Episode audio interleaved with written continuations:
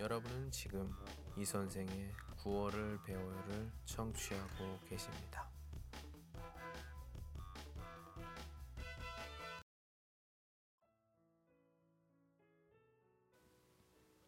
가정에 꼭 있어야 할 10가지. 첫 번째, 용서가 있어야 합니다. 가정에서도 용서해 주지 않는다면 그 사람은 지구상에서 용서받을 곳이 없게 됩니다. 두 번째, 이해가 있어야 합니다. 가정에서도 이해해 주지 않는다면 그 사람은 짐승들과 살 수밖에 없습니다. 세 번째, 대화의 상대가 있어야 합니다. 가정에서 말동무를 찾지 못하면 전화방으로 갈 수밖에 없습니다. 네 번째, 골방이 있어야 합니다.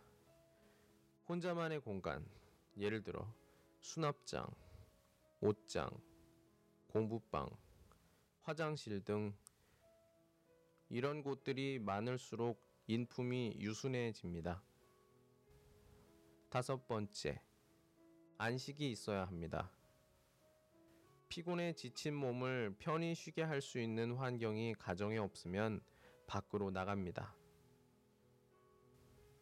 여섯 번째, 인정을 해 주어야 합니다. 가정에서 인정받지 못한 사람은 바깥에서도 인정받지 못하게 됩니다. 일곱 번째, 유머가 있어야 합니다.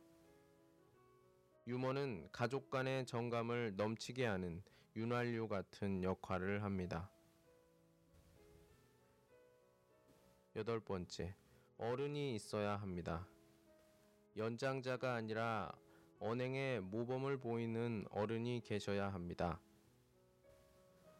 아홉 번째, 사랑이 있어야 합니다.